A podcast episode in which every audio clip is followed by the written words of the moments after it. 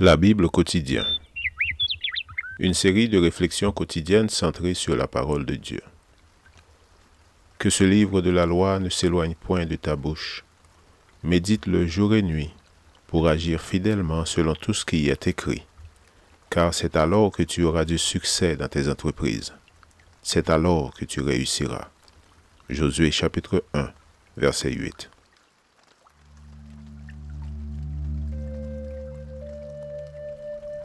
Aujourd'hui, le 1er octobre, les autres peuvent, mais vous ne pouvez pas. Tous prennent la parole pour te dire, toi aussi, tu es sans force comme nous. Tu es devenu semblable à nous. Ésaïe 14, verset 10.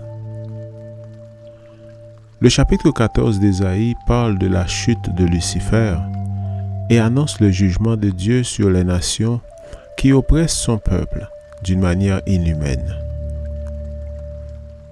La vérité principale qui en ressort est que l'Éternel a toujours compassion de l'opprimé et de celui qui souffre.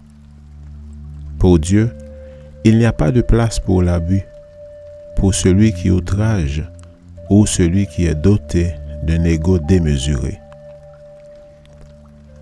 À notre époque, dans les pays démocratiques, l'abus va dans le sens opposé, car il arrive très souvent que les gens prennent la liberté d'humilier ou de manquer de respect envers les grands et les petits. Il est habituel d'entendre des personnes qui ne craignent ni Dieu ni diable.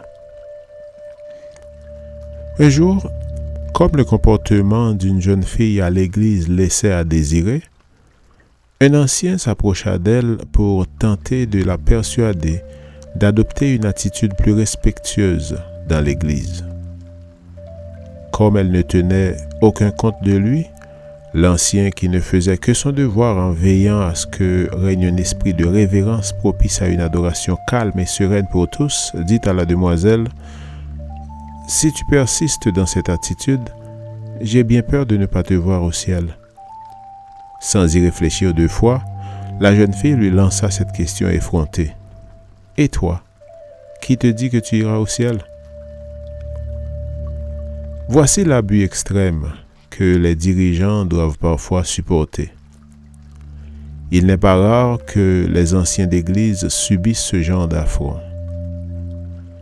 Quand Ésaïe s'exclame dans le verset d'aujourd'hui, non seulement fait-il allusion à ceux qui possèdent l'autorité et en abusent, mais aussi à ceux qui abusent de leur liberté et causent le chaos. Le Seigneur n'apprécie ni ne tolère la démagogie d'où qu'elle provienne. Le Seigneur demande un peuple humble, car il habite parmi les humbles.